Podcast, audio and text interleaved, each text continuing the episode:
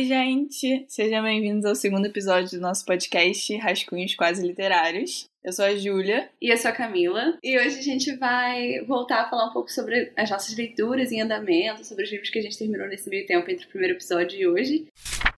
Eu vou começar falando do livro que eu terminei essa semana, que foi The Dutch House, da Anne Patchett, que era aquele audiobook que eu tava ouvindo, que eu falei que eu tava ouvindo no primeiro episódio. E. Uhum. Yay, terminei! Meu primeiro audiobook da vida! E eu tô muito surpresa com essa experiência, porque eu acho que foi muito melhor do que eu esperava que seria. E eu, eu ficava ouvindo enquanto eu tava fazendo um exercício ou limpando a casa, e eu tava muito envolvida com a história. Então acabava que eu ficava, tipo, o que, que mais que eu posso arrumar agora para continuar ouvindo o audiobook? Eu ia comentar isso porque, tipo, eu escuto muito podcast, mas eu só escuto podcast quando eu tô andando na rua. E como a gente tá de quarentena, é muito estranho para mim estar em casa ouvindo alguém falar e, tipo, fazer alguma coisa. Porque, tipo, tudo bem, cozinhar, é, arrumar o quarto e tal, mas isso dura muito pouco, sabe? Tipo, ir pro trabalho, ir pra faculdade, você demora uma hora.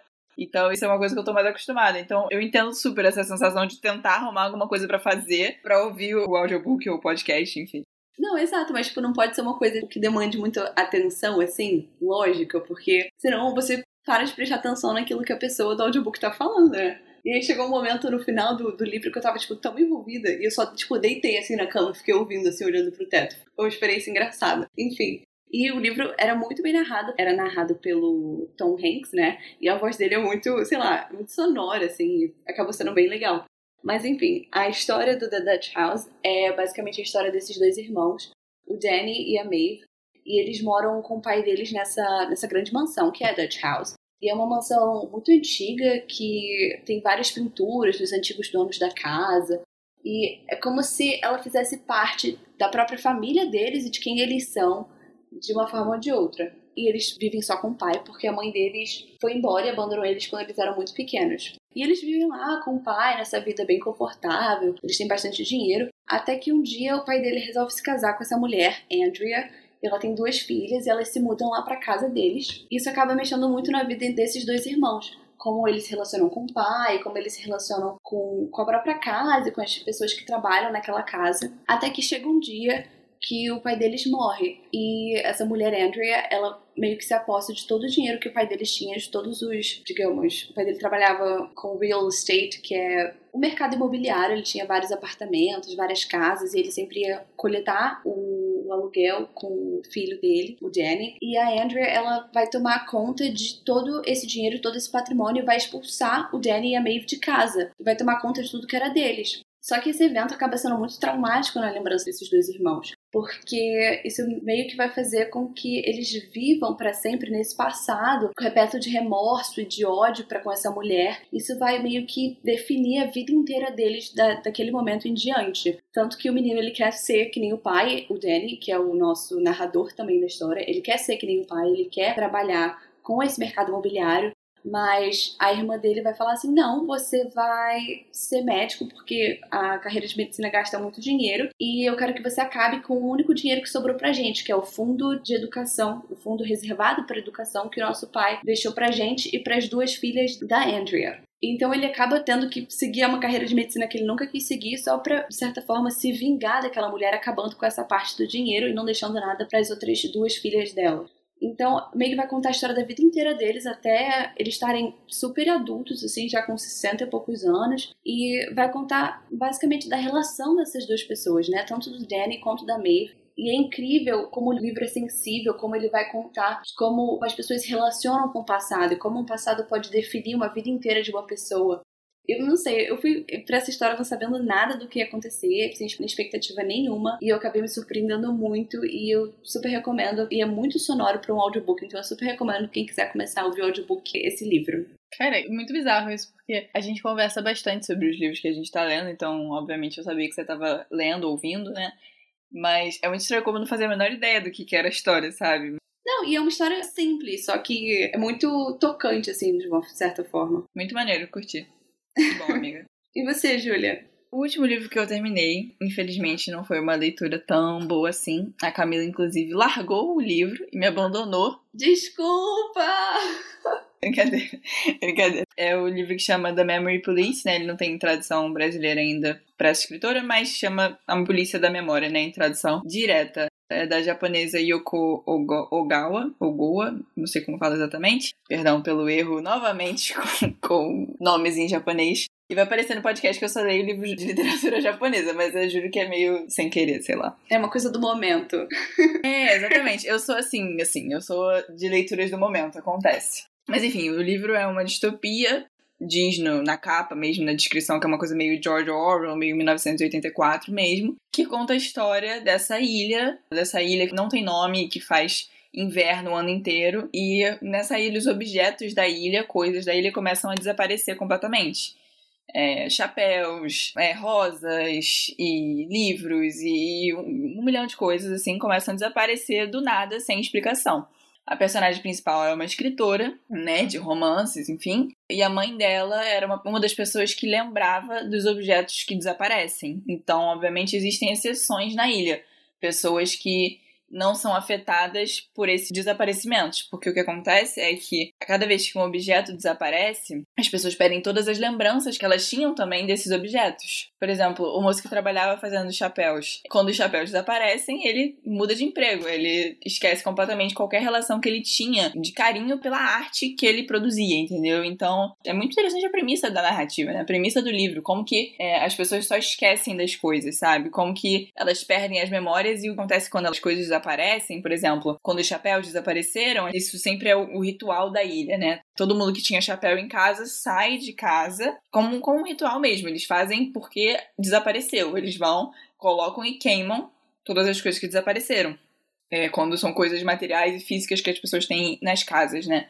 É muito bonita a cena quando as rosas desaparecem, porque... Sim, essa cena é muito bonita. É, foi antes de eu abandonar o livro, nessa cena.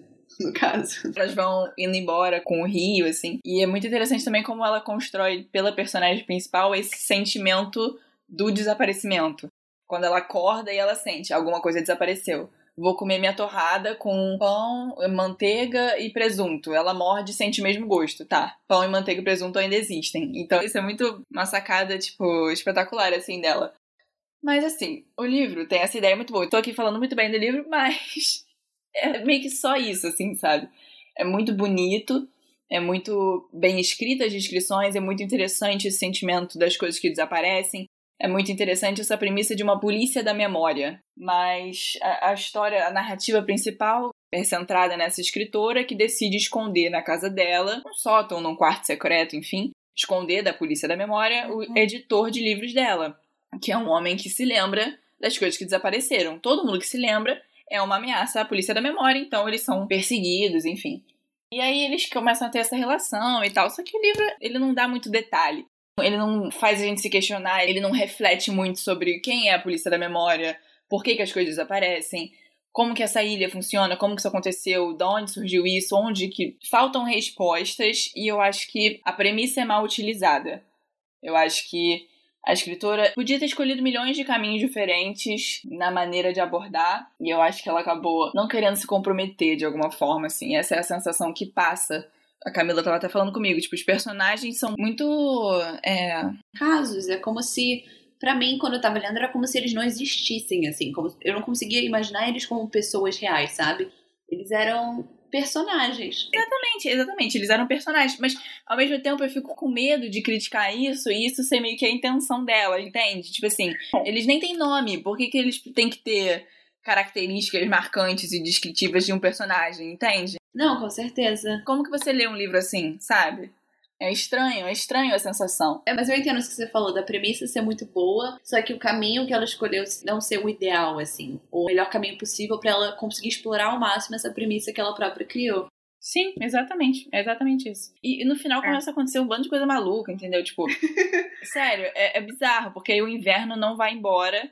Tipo, alguma coisa, agora não me lembro o que, que é. Alguma coisa desaparece e o inverno. Acho que, tipo, primavera desaparece, verão desaparece, só fica o inverno. Então, tipo, o inverno dura para sempre. E aí, no final, tem tipo, sei lá, um terremoto. e tipo. É, não, do nada, assim, não tem nenhuma explicação. Isso que me incomodava também. As coisas duravam nada. Tipo, em uma página tem um terremoto, na página seguinte as casas aparecem destruídas, tipo, nossa, que bad, a casa tá destruída, ah, o cara perdeu o barco dele e tal. Na página seguinte já acabou, entendeu? Nem tem resquícios de que teve um terremoto, sabe? tipo, certo. Gente, que bizarro. É, enfim, no geral, eu não sei, eu acho que a leitura é interessante porque é muito bonito as descrições dos desaparecimentos, mas eu não diria que a narrativa merece o seu tempo, assim, necessariamente, sabe? Eu acho que tem muita coisa melhor por aí, mas é isso. No quesito de distopias, né? O próprio 1984, no caso. Mas aí eu fico também pensando se não é porque eu não gosto de distopia, entendeu? Eu não leio distopia. Mas eu adoro distopia. E eu não, entendeu? Não sei. Talvez porque eu gosto muito também teve essa questão. Bom, essas foram as nossas últimas leituras e agora vamos passar para o próximo quadro, Leituras em Andamento. O livro que eu estou lendo nesse momento também é um livro de literatura japonesa. Tudo bom, Julia? É isso, entendeu? Daqui a pouco vocês vão me ver lendo só norte-americana, e vocês podem também me atacar e falar, Júlia, por favor, mude. Mas enfim, tudo bem. O livro que eu tô lendo, a Camila me falou que o nome em português, porque eu tô lendo em inglês, o nome em português é Querida Combine, da escritora japonesa Saya, Sayaka Murata. Desculpa de novo se falei o nome errado. Em inglês, o nome do livro é Convenience Store Woman, que é, é mulher da loja de conveniência, né, em tradução direta. E, e é isso, o livro, o livro fala sobre essa moça que trabalha nessa loja de conveniência há 18 anos, e ela tem tipo 36 anos, e, e basicamente fala sobre a relação dela com a loja, entendeu? Ela teve uma infância confusa por ser uma criança diferente, entre aspas, assim. Eu acho que a maneira como a escritora tenta descrever isso é mostrando ela frente a situações que crianças tenderiam a agir de uma certa forma e ela agia de maneira diferente. Dessa forma, a sociedade enxergava ela como uma criança estranha, como uma criança diferente. Ela fala que ela tava numa briga, tá vendo duas crianças brigarem no colégio, e aí alguém fala, tipo, ah, alguém tem que parar eles, parem eles. Ela vai e pega, tipo, uma pá, alguma coisa assim, e bate na cabeça de um dos meninos. E, tipo, as crianças param. Ela chegou no resultado final que as pessoas pediram, mas, tipo, a maneira não convencional de chegar lá cria essa imagem sobre ela. Então ela sempre foi, a partir desses episódios na infância dela, ela foi criada a manter a boca calada, a, tipo, fazer coisas que aparentariam normais. Então ela vive a vida dela seguindo esses padrões a partir desses acontecimentos né, da infância. E aí, quando ela vê essa loja de conveniência é, abrindo, ela vê como uma oportunidade de ser um lugar que seja bom para ela, né? E aí ela vai aprendendo os costumes, as regras dessa loja de conveniência e é interessante ver como a autora vai fazendo toda essa construção da personagem, tipo, é como ela é influenciável, né? Como que a maneira como ela foi tratada na infância permitiu que ela fosse dessa forma. Então, quando ela começou a trabalhar na loja de conveniência, as pessoas que trabalhavam lá eram só adolescentes, é, hippies, sei lá o quê. Então ela falava que nem eles, ela se vestia que nem eles. E ela sabia tudo que estava na loja, onde tinha exatamente as coisas certas, onde a luz piscava, a palavra que ela tinha que dizer quando entrava o cliente e tal. E aí, com o passar do tempo, como ela tá lá há tanto tempo, ela vai meio que decorando os padrões, não só do trabalho, mas das pessoas que estão lá. Então tem uma mulher que trabalha com ela, ela usa um sapato da loja tal, então ela vai lá e começa a usar o sapato da loja tal. E, tipo, é muito interessante como, tipo, é muito doido, mas ao mesmo tempo trata dessas questões psicológicas de uma maneira muito interessante e diferente. E, obviamente, eu ainda não cheguei nessa parte, mas eu sei que o, o que vai realmente tocar a narrativa é o fato dela não ter nenhuma, entre aspas, né? Nenhuma perspectiva de futuro, digamos assim. Tipo, pô, você tem quase 40 anos e você trabalha numa loja de conveniência, você não quer crescer na vida, essa questão capitalista também acredito que vai desenvolver a história nesse sentido. Mas eu tô amando, tipo, muito. Tô achando super diferente, super interessante. E é isso. e você, Camilo, que você tá lendo? Bom, eu tô quase no final de Despertar os Leões, da Elet Gundargoshen, que foi publicado pela Todavia. É um lançamento da editora. E assim que lançou, que eu soube que ia lançar, eu já fui correndo comprar porque eu sou apaixonada pelo outro livro dela, Uma Noite Markovitch, que foi um dos meus livros favoritos do ano passado.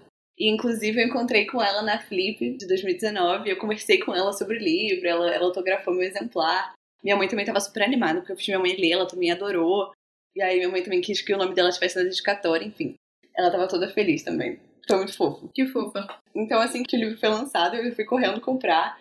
Eu não tô me decepcionando nem um pouco, porque até agora eu tô apaixonada, completamente apaixonada. É muito diferente do outro livro dela, que tinha uma vibe mais de fábula e de realismo fantástico. Isso aqui é bem mais fincado na realidade, mais contemporâneo, e vai basicamente contar a história desse neurocirurgião, o Aiton Green, que ele trabalha nesse hospital de Israel, Eu não lembro o nome da cidade exatamente, mas é uma cidade do interior, porque ele saiu do antigo emprego dele justamente porque ele viu que o chefe dele estava participando de um esquema de corrupção dentro do hospital e ele queria denunciar esse superior dele, só que a mulher dele, que é investigadora, ela meio que falou para ele: não, não faz isso, a gente tem que pagar a hipoteca, se você fizer isso, você nunca mais vai conseguir um emprego. E aí eles acabam se mudando para a cidade do interior, onde ele consegue outro emprego como neurocirurgião. E tá tudo correndo muito bem. Ele tá lá com a esposa e os filhos nessa casa do subúrbio, uma casa grande, espaçosa. Até que um dia ele decide pegar um Jeep para o Jeep que é o carro que ele tem, para disparar a mente, se distrair um pouco. No meio da noite ele vai e começa a andar numa velocidade absurda por entre as dunas de um deserto que tem perto da cidade. Até que ele acaba atropelando um eritreu. Os eritreus, eles desempenham um papel muito importante nessa história, e eles são refugiados no Israel, e eles vão até lá procurando condições de vida melhor, justamente porque eles estavam numa situação precária no país de origem deles, e vão para essa outra situação precária, nessa condição de refugiados, viver em Israel. São tratados como seres subhumanos e eles são excluídos nessa condição de classe perigosa e de marginalidade frente à sociedade. Mas enfim, ele atropela esse eritreu, ele salta do carro, ele vai dar, dar uma olhada no corpo e ele percebe que o moço já está praticamente desfalecendo. E ele, como neurocirurgião, sabe que não vai conseguir salvar a vida desse eritreu. Então ele volta pro carro e foge da cena do crime. Ai, meu Deus. Pois é, é super tenso, porque teoricamente ele é um médico que salva vidas e aparentemente é. ele acaba fazendo esse ato hediondo. Mas no dia seguinte ele tá em casa, ele tá super nervoso, achando, tipo, ele não consegue nem mais se olhar no espelho. E alguém bate na porta, ele vai abrir. E é uma mulher. E ela fala assim: Eu sou a esposa daquele eritreu, me encontra tal horário nessa garagem no meio do nada. Ele pega essa mala cheia de dinheiro e vai lá encontrar com ela, só que quando ele chega lá, ele descobre que na verdade o que ela quer não é o dinheiro. Ela acaba ficando com o dinheiro, mas não era aquilo que ela queria. Ela na verdade quer a ajuda dele como médico para cuidar desses eritreus é, da sociedade dela. E ele começa a cuidar de cortes infeccionados, de partos, de brigas, de várias situações. Ele começa a tomar conta, é, como médico, cada noite de uma pessoa diferente dessa comunidade de eritreus que não pode ir até o hospital formalizado, um, porque eles não têm dinheiro para isso, e segundo, porque eles estão, a maior parte deles estão lá em situação de ilegalidade. E aí começa toda a trama a partir disso, sobre como ele não conta nada pra esposa dele, como é que ele vai ter que meio que arranjar desculpas para passar as noites fora, e também como ele vai arrumar desculpas para o hospital e para a esposa e para os filhos e como a vida dele parece ficar de cabeça para baixo com toda a situação. Mas é o que mais incrível aqui não é nem, não é nem esse enredo em si, mas é a forma como ele vai lidar com esses eritreus e é a forma como a Elette consegue muito bem não cair naquele maniqueísmo bobo de tipo, ele é o vilão da história e a mulher, a esposa do Eritreu, que o nome dela é Sirkit, eu acho que é assim que se pronuncia. Ela seria a vítima ou heroína da história. Não, ela não cai nesse maniqueísmo. Todo mundo aqui é vítima, herói e vilão ao mesmo tempo. Assim como na vida, sabe? Ninguém é só herói o tempo inteiro, só vilão o tempo inteiro. Todo mundo aqui é muito humano e é muito tridimensional. E ela também consegue, de certa forma, intercalar nessa história momentos muito de cotidiano, sabe? E momentos muito detalhados de como é ser humano e de como é lidar com essas diferentes sensações que a vida tem para oferecer. E ela explora cada objeto. Por exemplo, o cheiro de uma gase que impregna o ambiente, ou o brilho da pele de tal pessoa, ou a lua, que nesse livro ela tem um papel muito importante. E ela consegue criar aqui um ambiente absolutamente incrível. E ela consegue explorar as reações das pessoas. Ela é muito crítica também, muito ácida. Ela fala sobre como as pessoas estão sempre sendo a favor desses eritreus, ou às vezes querendo ajudar, ou sendo contra políticos que falem contra imigrantes e contra a presença dos eritreus lá em Israel mas que essas pessoas também seriam as primeiras a sair da cena do crime quando atropelassem um eritreu. Então, seriam as primeiras pessoas a não irem a uma piscina pública onde essas pessoas frequentam, sabe? Então, ela mostra muito essa, essa diferença de classes, a diferença de, tipo, você se colocar como uma pessoa boa e uma pessoa a favor dos direitos humanos, mas na verdade, no fundo, no fundo, você não ser assim. E, por exemplo, o próprio protagonista, toda vez que ele vai lá cuidar das pessoas, ele sempre faz questão de lavar muito bem a mão depois, entre cada paciente, porque ele tem nojo das doenças que aquelas pessoas têm, diferente da, do ambiente limpo do hospital e da neurocirurgia, sabe? É muito cheio de detalhes esse livro, e cada detalhe é muito bonito e é muito importante e te faz pensar a cada momento. É um, é um livro que eu super recomendo e já tenho certeza que vai ser um dos favoritos do ano também. Caraca, muito maneiro. Agora vamos para as nossas indicações. Dessa vez temos sim pessoas que pediram indicações pra gente e elas são a Jennifer, a nossa editora, e o Lucas, o namorado dela. Oi Camila, oi Júlia. Aqui é a Jennifer e eu queria pedir uma indicação de vocês. Queria muito um livro de não ficção, que vocês sabem que foi a não ficção que me fez retomar o hábito de leitura aos pouquinhos. E como eu confio muito no gosto literário de vocês, queria saber o que vocês têm para me indicar. Um beijo enorme, amo vocês. Então, Jenny, é, muito obrigada pelo pedido de, de indicação. Minha indicação de não ficção para você é o livro O Jornalista e o Assassino, da jornalista Janet Malcolm. A Janet Malcolm é, tipo, uma grande jornalista. Hoje em dia ela é uma senhorinha, velhinha, assim. Mas ela foi, durante a vida dela, toda uma grande jornalista. Escreveu para New Yorker a maior parte da vida dela. Então, é uma, uma grande escritora, é, principalmente. Ela tem mais de um livro publicado além desse aqui. A história desse livro, obviamente, vai falar de jornalismo, que é uma coisa que é próxima tanto a mim quanto a você, por conta né, da gente estudar na mesma universidade e nós duas cursarmos jornalismo. Tanto que esse livro foi uma indicação de um professor, de uma matéria que a gente fez juntas. Mas, enfim, eu li esse livro em 2019, ano passado. É, então, a autora vai narrar a história nesse livro de dois homens.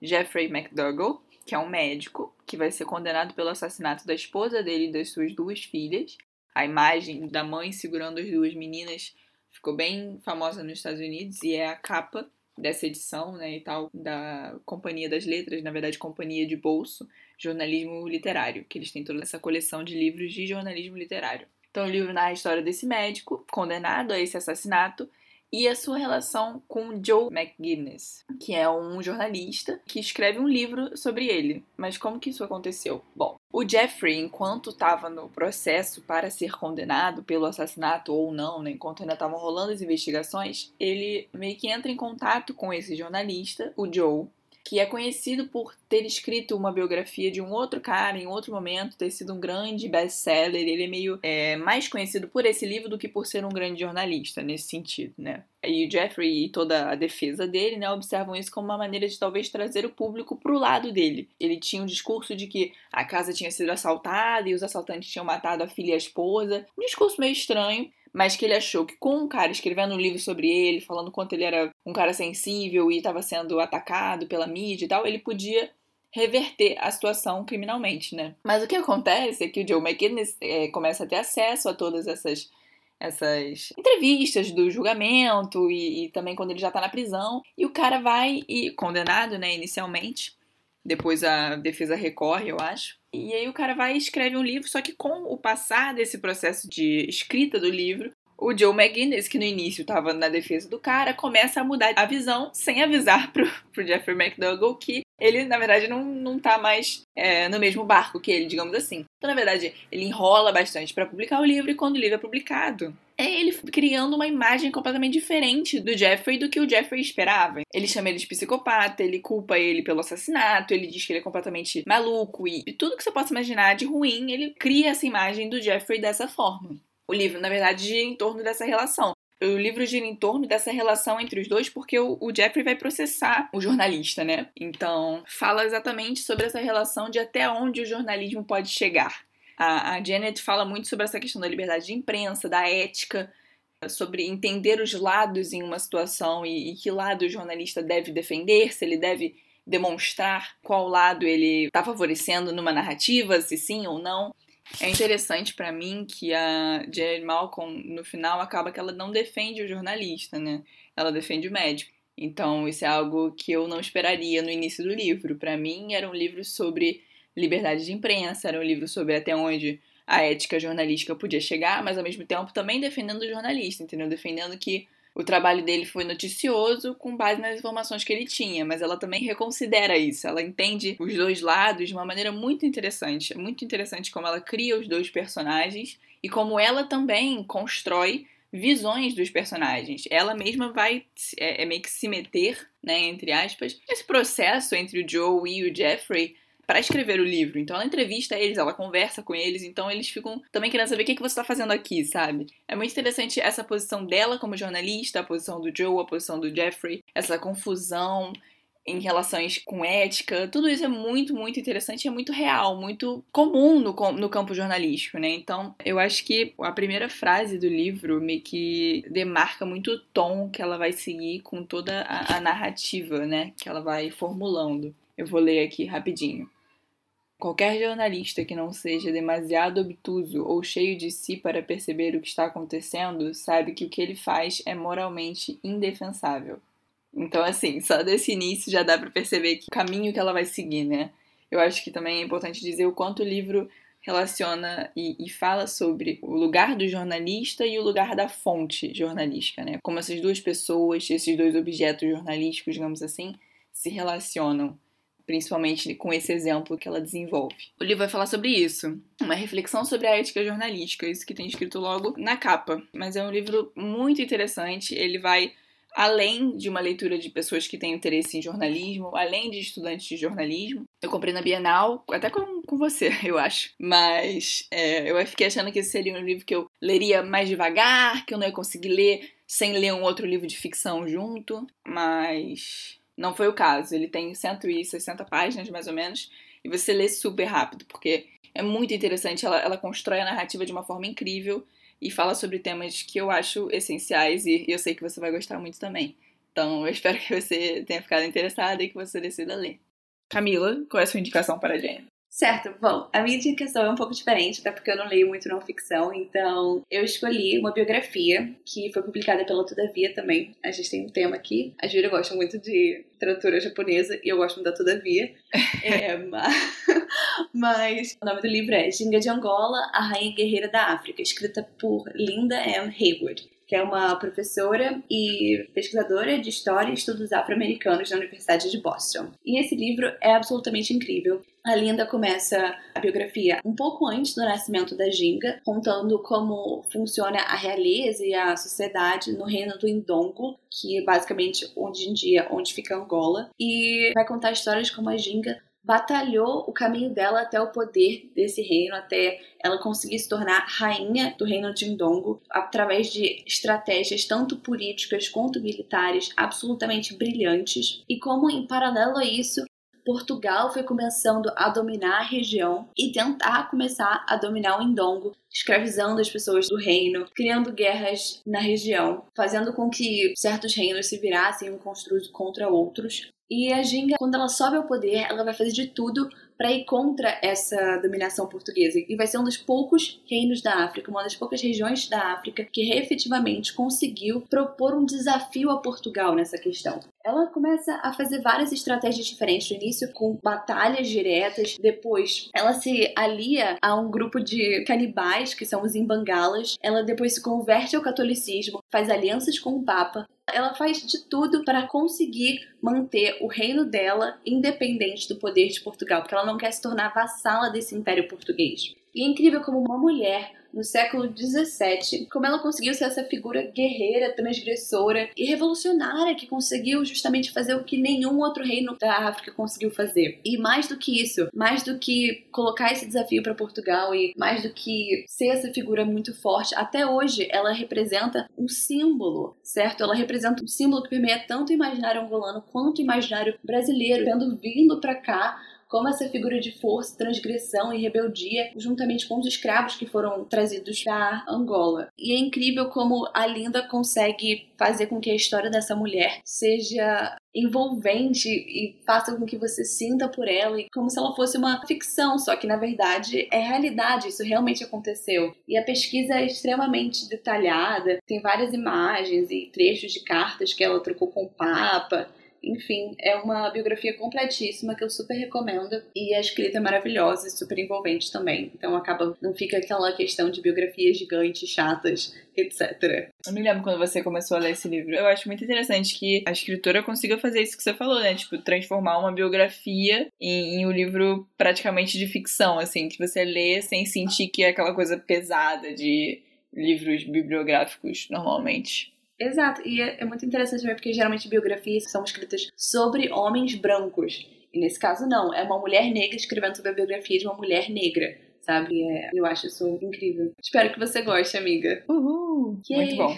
Nosso próximo pedido de indicação veio do Lucas, como a gente falou, e tá aí. E aí, meninas, aqui é o Lucas e eu tô passando aqui para pedir para vocês uma indicação de algum livro que seja protagonizado ou que tenha como personagem de destaque um professor.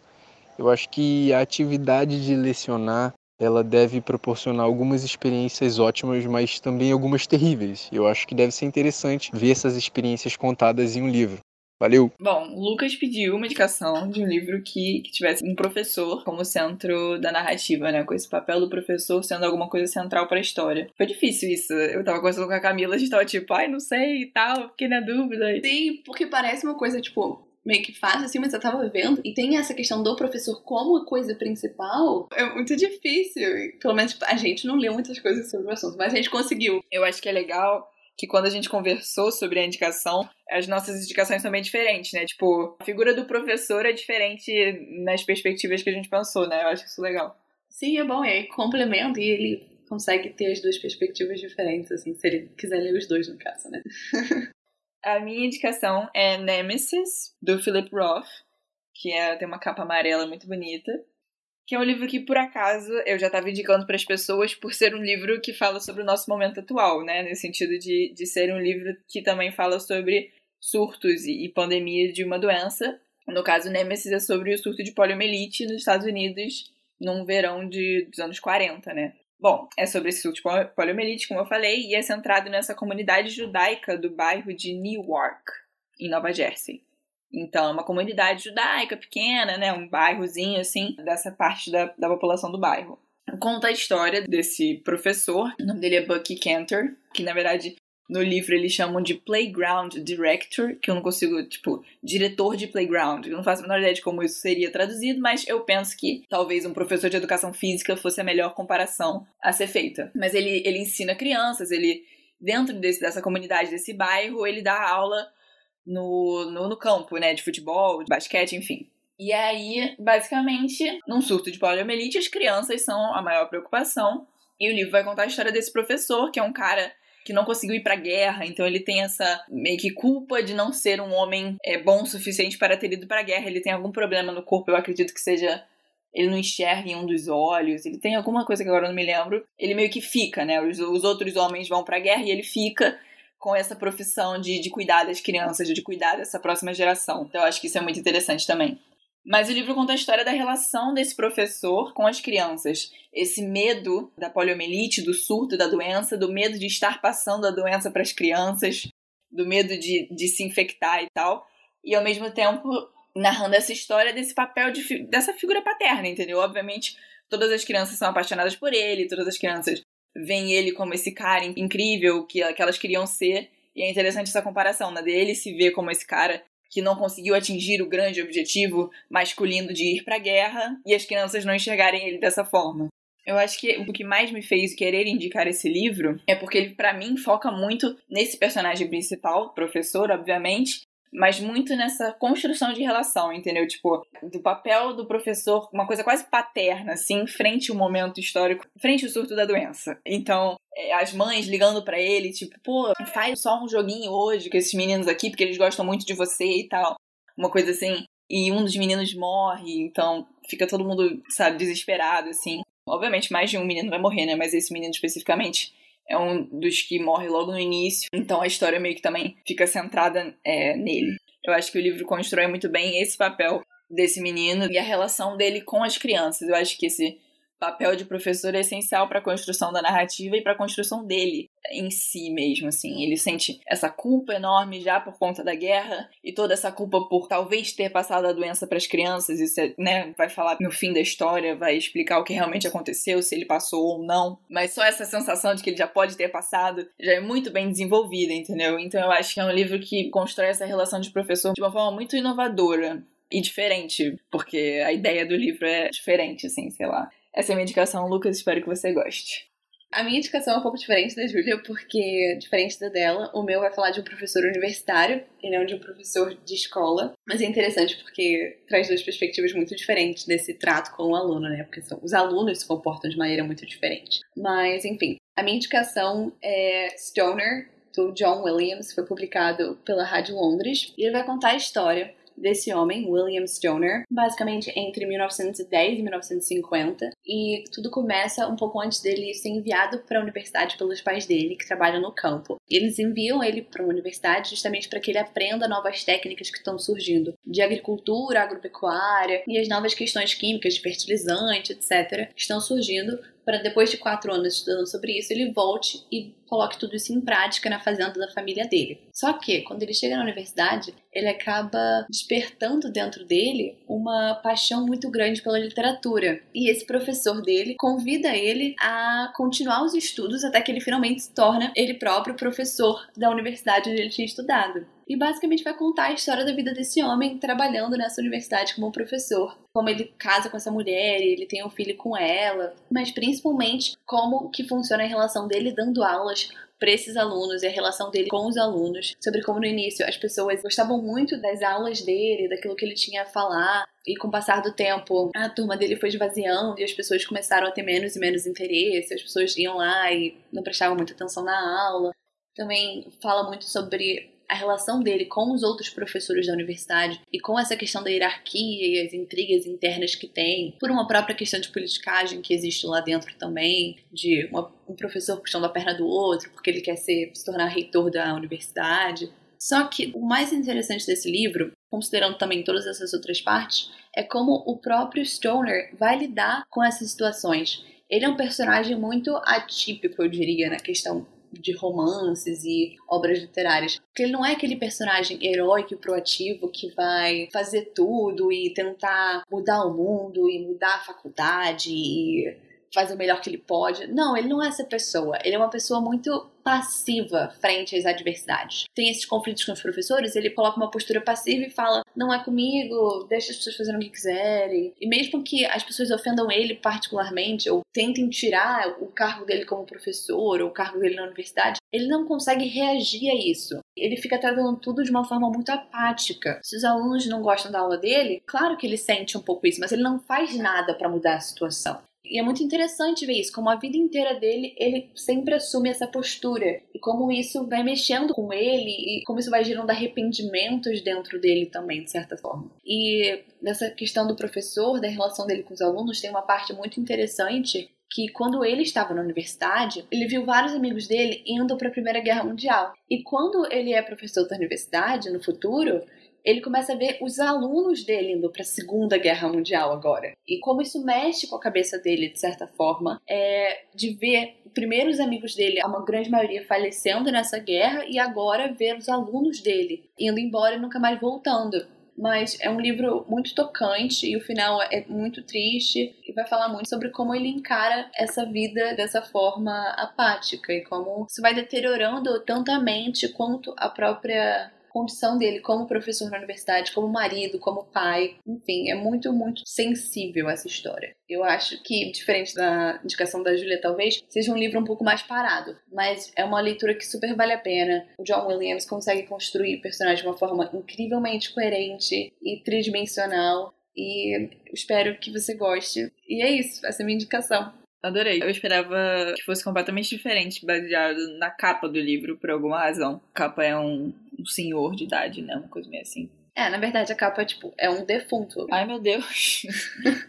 Não, é porque o livro começa com o óbito do Stoner, né? A primeira página, ah. a primeira, enfim. E aí você já sabe que eventualmente no final do livro a gente vai meio que acompanhando como é que chega até essa. Justo, essa justo. morte. Achei que ele era só velho, então ele tá morto também, ok.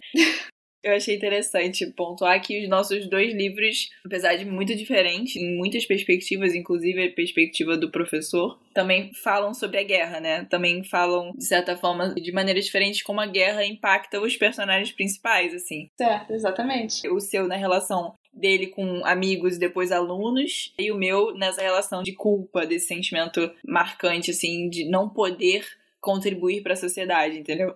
A sensação que me passava quando eu lia sobre o Buck também era que ele sentia que ele tinha que ser muito bom em ser professor, já que ele era um inútil e não poderia ir à guerra, entendeu? Inútil de tipo certo. não ter utilidade realmente. Então eu acho que isso que faz ele ter mais sensibilidade ainda nesse trabalho com as crianças, entendeu? Uhum, com certeza.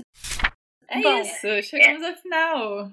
Sim, chegamos ao final do segundo episódio do nosso podcast. Espero que vocês tenham gostado. Mandem pedidos de indicações, tanto no nosso direct quanto no nosso e-mail. Os dois vão estar na descrição. E nos vemos no próximo episódio. Tchau! Tchau!